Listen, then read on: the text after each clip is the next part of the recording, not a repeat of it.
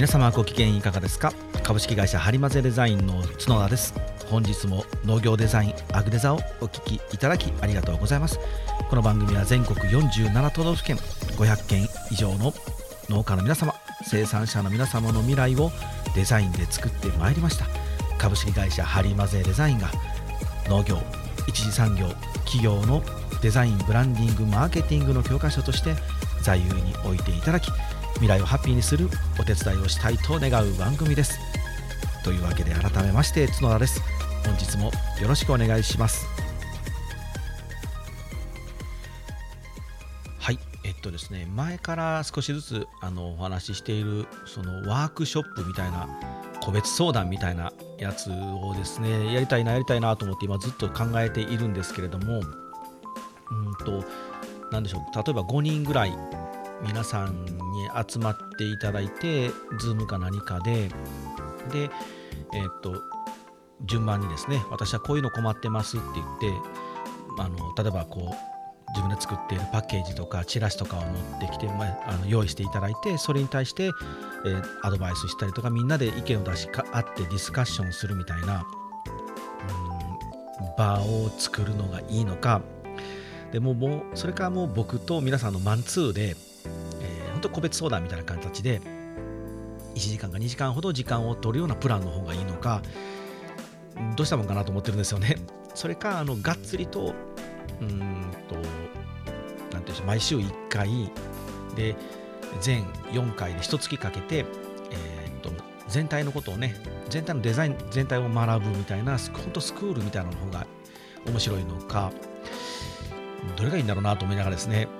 でもしよろしければですねあの皆さんからご意見をちょっと募集したいなと思っているんです。でご意見いただけてそれがまあ全部ねあの実現可能かどうかわからないんですけれども何かそのワークショップみたいなのか個別相談がいいのかスクールみたいなのがいいのかとかあとこういうことを聞きたいからこういう風な仕組みにしてほしいみたいなもし何かありましたらあのどしどしねあのご意見いただけたら嬉しいなと思いましてで送っていただく先が、えいつものですね、メールアドレス、info, info, info ですね、info at はりまぜ .com info at はりまぜ .com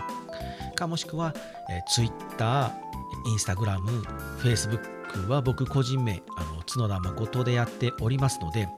そちらから直接あの DM を送っていただいても結構です。で、これあの、え番組の概要欄に、え、アドレスは全部載せておりますので、そちらをご確認いただけたらと思います。うん、そうなんです。僕がね、やりたいなと思っていることと、皆さんが使いたいなと思っていることが違うとあんまり意味がないので、うん、まあ、ちょっと考えてるのが、それこそ本当にもうあの5人ぐらい集まっていただいて、2時間か3時間ぐらい時間をとって、で皆さんで皆さんのものをディスカッションしていくっていうのは一番面白いかなと思ったんですよね。なぜかというと、あの僕からね、あのこここうした方がいいですよとか、あもっとこうじゃないですかとか、あこれいいですねみたいな話をするのもまあいいかなと思うんですけれども、それよりも、あのあ私はこう思うんだけどって意見を出すことで力になるんですよね。よく言うじゃないですか、あの勉強とかもあの自分が勉強するのにもちろん身につくんですけれども、誰かにね、教えることですごく自分が上達するというか、なんかあの僕はあのこれすごく自分であったやり方なのでこれをやってるんですけどなのであの自分で勉強する時もあの自分が自分自身にこうティーチっていうかあの教えているようにしているんですよ頭の中でね。これはねって言って、あ、これはね、あの角田君って、これがあなたはここ困ってるので、こうした方がいいんじゃないの？こうした方がもっとブランディングができるよとかね、そんな話を僕は自分で本を読みながら、もう一人の自分に教えているみたいな形をやってると結構ね、身についたりするんですよ。なので、これはね、あの、皆さんもありかなと思って、僕はあの、リアルなセミナーとかにね、あの呼んでいただいた時は必ずそのあのみんなでディスカッションする時間をとってるんですけど、これ結構あの好評なんですよ。やっぱりあの皆さん自分のことはわからないんですけど、人のことは目につくので、ああだこうだとね、あの意見がどんどん出てきて、ふっと我に返ると、これ全く自分ができてなかったことを今偉そうにこの人に言ってるなみたいなことに気づいてもらえたら身につくのでこれはねだからグループセッションみたいなこれはありかなとは思っているんですけどただまあ個別のねマンツーのご相談もやっぱりあの密度がねギュッと濃くなるのでこれもしたいなとやっぱ思ってるんですよ。であのその全4回でスクールみたいなのもしたいなと思っているのでブランドを変えてもいいかもしれないですね。農家の皆さんとか生産者の皆さんのように自分でそのチラシとかポップを作っていてこれもうちょっとどうしたらいいか見てほしいよっていう人の用の個別相談のプランとかであのまあなんでしょう 4H とかねグループで皆さん参加してもらうグループセッションみたいなものとかもありかもしれませんし、まあ、全然知らない人たちがね5人ぐらい集まってもらってやるっていうのはありかもしれませんしもう自分もあのデザイナーとしてやっていきたいと農業分野だけに限らず、まあ、デザイナーとしてやっていきたいんだと飯食っていきたいんだって人はそのデザインのことをやこうやってデザインを作っていくってプロセスを学んだりとかで前にちょっとご意見いただいたんですけど、まあ、あの契約のやり方とかね請求書の出し方みたいなもうそういうこう根本的なところも実務的な部分も学べるようなカリキュラムを全4回とかでねやるっていうそのデザイナーとかねプランナー養成スクールみたいなのも一つカリキュラムであってそうだな、プランをいくつもあったらいいかもしれないですね。もう別にその一つに限らなくてもいいかもしれないですね。で、なんか自分で言ってて勝手に自分で今、あの答えが見えてきた気がするんですけど、まあでもあの皆さんあのご意見いただけたら、あのぜひそれはあのやっていきたいなと思いますので、よろしくお願いします。さあ今日はですね、えっと、ちょっとこういう話を取り上げてほしいなっていうご意見いただけたネタをしたいなと思うんですけれども、前にもね、あの実はこれをやってるんですよ。ただ前はあの軽くしか触れてないんで、あれなんですけれども、商標登録ですね。あの丸 R とかですね。商標登録の取り方、やり方っていうその実践会ですね、今回はお送りしたいなと思っています。皆さん、今回タイトルにも書きましたけど、皆さんが作ったその名前、ね、まあ、例えば僕角田なんで角田農園とかってこういうこうありふれた名前の組み合わせは別に商標登録取れませんのでダメですけれども何かそのねあのちょっとこうこねた名前例えばうちのお客様であれば君農家さんとかね君野町の農家なんで君農家ねこれも自分で作った言葉なんですよね。これもしかしたら誰かに商標登録で抑えられてしまうともう10年以上やってきた君農家さんは君農家っていう名前使えなくなるんですよ。恐ろしいですよね。もうブランドが全部ぶっ飛んでしまうんですよね。ブランディングとかブランドの回でもお話ししましたけれどもブランドの資産ブランドで大事なものエクイティですね。ブランドの資産ではその名前とかパッケージのデザインとか色カラーとかっていうのはもう資産の中でも中心にいる人たちなんですね。中心にいる構成要素なんですね。そのもう7一番って言ってもいいんですけど名前なんて。その一番の名前がブランドで一番大事な名前が今日から使えなくなるっていうこともあり得るので皆さんぜひね商標登録はしてください。もうこれは絶対した方がいいです。してください。ちなみにこのアグレザこれだけ偉そうなこと言っておきながらやってませんでした。やってなかったんですね。なのでですね、今慌ててね、商標登録これで出したんですよ。だから今からこれから申請が入るので、多分半年ぐらいかかるかな。ね、これぐらいかかるんですよ、皆さん。だから取りたいな、やばいなと思っても、もう自分のものになるまでには半年かかるんですよ。なので、早いことね、やっといてもらいたいんですよね。で、じゃあどうするかっていう手順をで今日ちょっとお知らせしたいんですけど、まあ、詳しくね、もう本当にあの知りたいなって方は、うんと、インピットさん、インピットって検索していただいたら、多分各都道府県にはあの設置されてると思います。和歌山ではね、発明協会とかインピットとかって言うんですけど、なんせその権利をね、あのどうやって取ったらいいのかっていうことをアドバイスしてくれる行政機関が必ずありますので、それを調べていただいて、その窓口に行ってもらうというのが一番早いんですけれども、そこまで行かなくても、あの自分でできます。商標登録は。なので、そのやり方をね、ちょっと今日お伝えしたいんですけど、まず皆さん、えー、お手元にスマホとか PC とかタブレットがあればですね、もうあの検索で叩いてもらいたいんですけれども、プラットパッド、プラットパッド、正式名はですね、プラットフォーム J プラットパッドジャパンですね J プラットパッドって検索していただいたら特許庁がですね公開しているホームページがあるんですね。えっと、これはあれかな、特許庁も一応や絡んでるんですね、絡んでるんですけれども、え正式に言うときましょうか、えー、と独立行政法人工業所有権情報研修館というところが、え運営しているサイト、ウェブサイトになるんですけれども、J プラットパッド。ここ、あの、権利とか特許とか、あと衣装登録とか、そういうのをすべてですね、このサイトで検索できるんですね。だ例えば僕、アグレザっていう名前が誰かすでに商標登録とかに押さえていないかどうかっていうことを検索できるんですね。で、もう J プラットパッド入っていただいたら、もうトップページのところに、えーと、自動絞り込みっていうところにチェックが入っていて、でその下に検索窓があるんですね。でそこで、例えば、アグデザとカタカナで打って、検索ボタンを押すと、もし誰か商標登録とかをしていれば、あと実用新案、あと特許ですね。で衣装登録、衣装は形ですね。形などで誰かが登録していれば、ここにね、カウントが出るんですよ、数字が。で今、アグレザって入れるとね、実は商標、つまり名前ですね、このアグレザっていう名前でもうすでにね、誰かが取ってたんですよ。やられたなと思ったんですけども、で、この時に、ああ、もう誰かが取ってるからもうダメだと思わないでください。皆さんこれ大丈夫なんですよ。お話ししていきますね。何が大丈夫かお話ししていきますね。で、そのああ、グレザー取られてるわと思ってですね、ポリッとこうそこをポチッと押すとですね、えー、とその項目が出てきます。で、登録番号っていうのが出てくるので、それをポチッと押していただいたら、どんな内容で誰が取ってるかとか、全部わかるんですよ、詳しい内容。で、それをまず見ていくんですけど、で登録番号とか、あと登録日、登録日がね、今年の2023年の2月21日に登録されてるんですね。なので、まあまあ、で去年の7月ぐらいからもう申請していたみたいなんですけれども、でこうあの出願番号とかそういうのが出てきて、でまず、商標っていうところに、アグデザと書いてます。ただこれ、えっと、ローマ字で登録かけてるみたいなんですね。で、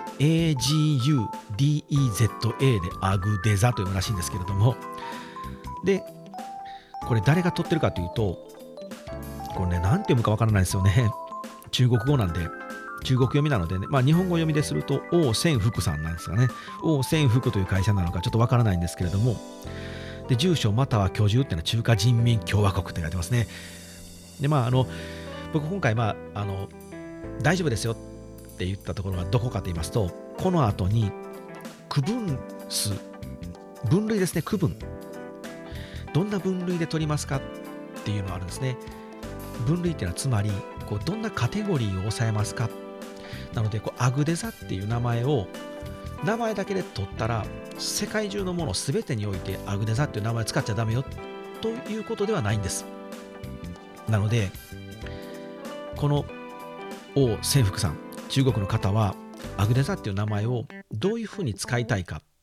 として登録したかっていうのをちょっと見てみたいんですけど、チェーンソー、で繊維機械、で農業機械用、えー、専門機械書いてあるかな？で切断機械、あとドリルヘッド、でえー、手持ち工具、で草刈り機用刃、グラインドストーン、芝刈り機、電気式ハサミ、で除草機と書いてあるんですよね。だから多分これつまりこのアグデザっていう名前はチェーンソーとか草刈り機でこの方を抑えているんですね。なのでそれ以外は大丈夫なんですよ。これ逆に言うとまあもし草刈り機を今後ねあのうちのこのアグデザの番組でオリジナルで作りましたと。で作ったんですけどもその作った草刈り機にアグデザっていう名前は使えないんですよ。まあ、作ることないんですけどね。草刈り機なんて、あの、アグデザプロデュース草刈り機。まあ、ちょっとあっても面白いですけどね、番組的には。あってもおもろいんですけど、やらないんですよね。なので大丈夫なんですよ。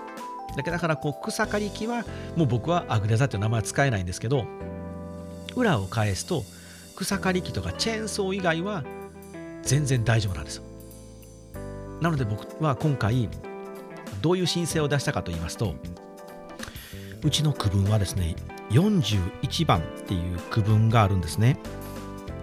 それはこう教育訓練娯楽スポーツおよび文化活動っていう区分なんですね。でこれ41番ここにうちはね該当するというかここを僕は抑えたいなと思って提出しました。でここにはその、えー、放送番組の制作とかね番組の制作とか、えーと、あとはセミナーとかえインターネットのそのでラジオを配信するとかそういうことが全部ここの区分に入っているのでここを僕は抑えたんですね。なのでもしこのアグデザ農業デザインアグデザで商標が取れればあのもうアグデザっていう名前で番組の放送番組を作ったりとかっていうことを誰もできなくなるという形なんですけれどもこの区分の抑え方が大事なんですね。でこれ山ほどあるんですよ。もうあのそれこそあのせもう世界この世の中に世界中に溢れているものを全部に例えばアグレザっていう名前を使いたいってなれば全部の区分を抑えなきゃいけないんですけどこれね不可能なんですよ。なぜかというと問いた問い合わせが来ます。問いただされます。例えば薬剤とかね。うんとうちがもし何か薬品を作ると。その薬品にアグデザっていう名前を付けたいからよしじゃあもう薬剤も抑えとこうと。今作れへんけど10年後作るかもしれんから抑えとこうっていうふうにやってしまうと特許庁からこれなんで薬剤っていうのをアグデザっていう名前で抑えたいのっていう問い合わせが来るんですね。でそれに明確に答えれないとあの跳ねられます。で跳ねられるとまたやり直しになるんですよ。またあの申請やり直しになるのでまた時間がかかるので。何でもかんでも片っ端から取ってはいいとか車とかね。ちょっといずれはなんかあの高級車ね2000万ぐらいの高級車を出して、ね、自分で作ってそれにアグデザって名前つけたいから車も押さえとこうって言うとねお前とこで車なんか作るのみたいなね こと言われてしまうのでこれできないんですよね。あともう一つその区分ごとに一つずつ全部お金がかかります。これ、ま、全部費用がかかるのでたくさん区分を抑えれば抑えるほどあの商標登録を抑えるお金がかかると思ってください。なのでもうある程度あの東京庁も納得ができてて自分たちもこことここのジャンルは絶対抑えたいなっていうところだけに絞っていくんですけどこれがねちょっとめんどくさいっていうかね大変やと思うんですけど、まあ、例えば皆さんであれば、えー、っと生の野菜を売っていると。でトマ例えばトマトを売っていてトマトに自分で名前を付けたと。じゃあそのトマトの名前をあの抑えて誰も使えないようにしたいとかいう場合は例えばトマトトマトに名前を付けたい付けた付けたいというか、まあ、名前を付けたと。あの、まあ、びっくりトマトみたいなね。びっくりトマトって付けたと。じゃあこのびっくりトマトっていう名前を、商標登録にしたいと。びっくりトマトやったらちょっと 危ないかもしれませんけど、まあ、例えとしてね、びっくりトマトを商標取りたいとってなった時に、じゃあどんな分類にするかというと、第31類っていうところがありまして、ここに加工していない陸産物、生きている動植動植物および飼料っていうのがありましてここで取れます。でちなみにご参考に分かりやすいやつを入れた方がねびっくりトマトなんか言ってないと,、え、っと例えばですけれどもあまおう、ね、有名なあまおうありますよね。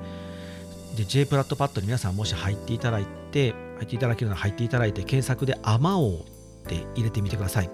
そうするとえー、っと出てきます、ずらっと、ね。12って出てくるので、12個取られてると。で、その中で一番あの本体の部分のアマオっていうのが、登録番号で4615573、4615573っていうのがあるんですけど、これは出願人が全国農業協同組合連合会さんが取っております。で、これをポチッと押していただくと、アマオっていう名前で取ってますよって出てきて、それの分類コードを見ていただくと、31と書いてます。果実、野菜、苗っていうところで、アマオっていう名前はもう使えませんよと。で取られてる。だからあのイチゴのアマオっていうのはブランドなんですよね。こきちんと押さえてるので、これやっておかないと、あっちもこっちもアマオ、あ、アマオって人気か、よっしゃ、じゃあもう真似しようって言ってね、あっちもこっちも北海道でアマオを作るとかね、できてしまうので、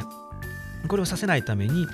きちんと取っております。だからこれ取っておくと、もうあのうちでやっているこのアマオしか使えないのを他はもう絶対使ってはダメよっていうことができるんですよね。でですね、ちなみにその費用なんですけれども、出願手数料っていうのがまず3400円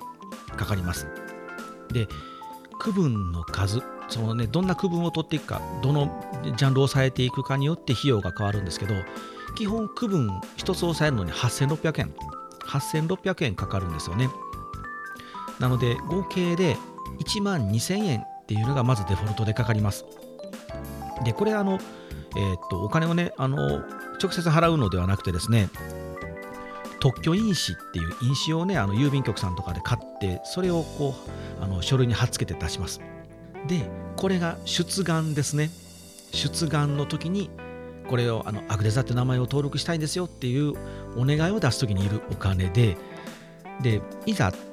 決まりましたと。そうなるとこの設定登録料設定登録料っていうのがいるんですけれどもそれがこう1つの区分かける2万8200円が10年分ですね。で5年分だと1万6400円らしいんですね。なのでまず通ったら登録するのにまたこれちょっとお金かかると。でさらにこう、えー、こう継続を更新しますよと。10年後とか5年後にこう更新あの、えーと、更新しますよってなった時にですね更新料がまたいるんですよ。1つ区分にかける10年間であれば3万8800円。5年であれば2万2600円ということらしいです。お金かかるでしょ？だから片っ端から取りゃえっつって10項目取ったらもうあのねまず申請するだけで8万6000円いりますし、で設定するのに今度な登録しますっていうのに今度ね、あの20万、28万か、10個取ったら28万いりますとかね、で10年後更新するのに今度は38万いりますみたいな話になるので、皆さんこうだからこの区分ですね、どのジャンルのカテゴリーを抑えるかっていうことはすごく大事にしてもらいたいですね。でただ先ほどちょっとご紹介したみたいに、えー、っとじゃあトマト生のトマトに使う名前だから生だけでいいってやれば31番だけでいいんですけれどももしかしたらそれを、えー、と例えばソースにしますとかジャムにしますみたいなねなった時にこの加工をしますよね。加工をすると今度ね第30なんですよね30番。30類が加工した植物性の食品他の類に属するものを除くおよび調味料。っていうのがもうこの30なんですよ。だから生と加工品を両方ともこの名前を使いたいなって時はこの2つ取らないといけないですよね。もう一緒にしといてくれやと思うんですけどね。もうでもまあ細かくこう分類されてしまうので、こういう形になるんですね。これだから本当にこう将来的に自分たちがどういうこうビジョンを描いているものに取る商標なのかっていうことをちゃんとこう考えて最初にね分類を押さえておかないとダメなんですね。なので、まずですね、ややこしいなと思う方はですね、まずこの J プラットパッドに入っていただいて、この検索でですね、自分が取りたいなと思う名前をまず検索してみると。で、検索してみて自分が取りたいなと思っているものがないのであれば、まずこれは取れるなっていうところからスタートですね。じゃあ今度、じゃあ何をどうしよう、ね、どのジャンルを取っていこうかなっていうのが次の段階なんですけど、その時に、ね、ちょっと役に立つのがですね、その分類ってね、どこに書いてるのよってわからないじゃないですか。これ今度ね特許庁のホームページにあるんですよ特許庁のホームページにあの商品及び薬務の区分解説という PDF が添付されておりますので、これをね、ダウンロードすれば大丈夫です。調べ方ね、特許庁のホームページに直接入っていって、あの探し回ってもいいんですけど、僕は結構めんどくさいので、いつも大体あの検索するときにですね、商標でスペース上げて区分とかって検索したら、あの、特許庁のホームページのそのページにたどり着きますので、まあ、特許庁とかって入れていただいたらもっと早いですけど、でそのあの商品及び薬務の区分解説という PDF が開けますので、これを見ていただいたら番号がザーッと書いてます。で、番号とタイトル書いてるので、自分がやりたいなと思ってるのをそこの中から探して、で、そこの分類を書くという感じで申請できます。で商標登録をする時のこう出願のひな形なんですけれどもそういう用紙もですねあのうんと知的財産相談支援ポータルサイトっていうところの中の各種申請書一覧からダウンロードできるみたいなので、まあ、あの商標登録出願書とかって検索していただいたらたどり着くと思いますのででそちらであの出願の用紙をダウンロードしていただいたら、えー、一番上に印紙特許印紙貼る場所があったりとかで名前書いたり、えー、提出日を書いたりとかあとどんな商標登録をするのかロゴがロゴマークとかがあればもうロゴの、ね、画像を貼り付けていただいてもいいですけどなければねあのテキストも打ちっぱなしで例えばアグレザーだったらアグレザーって打ってそこにペッて貼るだけで大丈夫ですのででそういうものが全部こうあのダウンロードできます。でできたらですねそれに書き込んで特許印紙を貼って封筒で特許庁に送ります。郵送するんですね。ならもう向こうであのチェックしていただけますので。でこの辺ね、本当に、ね、あの細かい順序とかややこしいこととかも、まあ喋ってるとちょっと時間がもうだいぶ来てるので、えっと、インピットですね、インピット。インピットとか、あと、えー、商標出願で検索していただいたりとか、うんとそうだな商標出願和歌山とかね、自分のお住まいの地域、商標出願神奈川とかって検索していただいたら、必ずその相談窓口が検索で当たってきます。で、そちらに電話していただいて、あのこれでこれこういう形で商標を取りたいんですけど、相談に乗ってもらえますかって言ったら、どうぞどうぞ来てくださいって必ず言ってくれます。で、向こうさんもですね、あのどんどんどんどんね、あの相談件数増やさないと彼らも点数にならないので、どんどん使ってあげてください。でもう無料相談所になってますので、で大体あの、えー、和歌山の場合はですけれども、あのその日に電話してですね、すいません、今から行っていいですか？って言ったら、あ、どうぞって言われるので、あのまあそんなに混んでないです。言うほど、言うほど混んでる施設ではないので、今から行きますけどって言っても全然大丈夫だと思うので、もうあのすぐ相談に行きたいなって方行ってもらった方が、だ僕らもね、アグデザって検索かけて、商標であ取ってる人がいたんで、もうやばいなと思って、もう前からね、うん、実は去年ぐらいからやろうやろうと思ったんですけど、なんとなくバタバタというかめんどくさかったんでやめてなくてですね、ふっとですね、あ、そういえばそろそろやろうかなと思って検索かけたら、もうその中国の人がチェーンソーで撮ってたんで、やばいなと思ってですね、慌てたんですけど、もう本当にあの同じジャンルですね、同じ分類で取られてしまってたら、僕はこのアグレザっていう番組のを名乗れなかったので、番組名をね、変えなきゃいけなかったんですよね。アップなと思ったので、本当皆さん、あの何気に使ってるね、自分で考えた名前ですけど、何気に使っているものとかっていうのは、一度検索していただけて、使えるかどうかってまず確認しておいてもらった方が有名になればなるほど使わないでくださいねって言われる確率がすごく高くなるのでもしね取られていたらですけどそうなるとねせっかく有名にしたのにもう今日から使えませんってなれば全くもう無駄になります本当に無駄になってしまうので一からやり直しですからね下手すると売り上げゼロになる可能性もありますので皆さん気をつけて急いで検索だけでもしてみてください。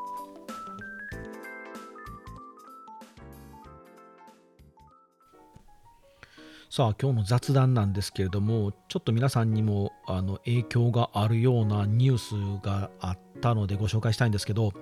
放送タイムスに載ってた記事なんですけど段ボールの、ね、インクですね。段ボール用のインキ。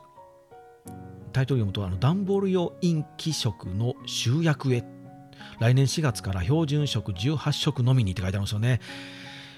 おっとと思ってですね、まあ、これいきなり、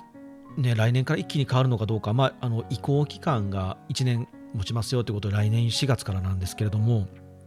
どういうことかというとですね、段ボールに使える色、色数が18色に絞りますよっていうことなんですよね。今まあある程度こうね段ボール屋さんがいくつか持ってたりとかあの結構種類あるんですけれどもこれがもうね、もう全国共通で、どの段ボール屋さんもどの段ボールももうこの18色しか使わなくようにしましょうっていうことが決まるらしいんですよ。これなぜかっていうと、あのやっぱ環境に配慮してらしいんですね。で、段ボールのインクってその、なんていうんでしょう、こう、うんちょっと難しい話も避けますけど、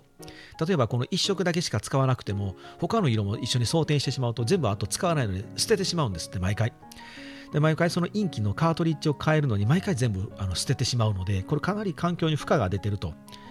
でまあ、資源もなくなってきますしその環境に、ね、優しくもないのでこういうこともやめていこうっていう取り組みらしいのでだからもう使う色だけもうよく使う色だけに限定しましょうってなるらしいんですよね。言ってることはわかるんですよね。大事なことはそうなんだろう。それはもうすごい大事だなと思うんですけれどもやっぱデザインの表現の幅がすごく狭くなりそうですしで先ほどちょっとちらっともお話ししましたけれどもブランドを構築していく要素として、ね、ブランドの資産エクイティですね。ブランドエクイティとして名前とかでパッケージデザインとかあと色ですね。コーポレートカラーとかでブランドカラーっていうこの色というものもすごくこうブランドの資産なんですよね。なのでまあ青なら何でもいいやではダメなんですよね。弊社のこのハリマゼデザインのカラーっていうのもシアンって言ってあのいわゆる水色なんですね。濃い紺色とか青ではなくて水色なんですよ。でももう青はこの一色しかないよって言われたら紺色の青でね表現されてしまうとちょっとハリマゼらしくないですし僕たちが伝えたいなと思ってるメッセージとはまたかけ離れてしまうのでこれちょっとなんかどうしたもんかなと思ってるんですけどまあでも業界的にそうなりますというかもうそれしかできませんよって言われてしまうと僕たちはもうそれに従うしかないので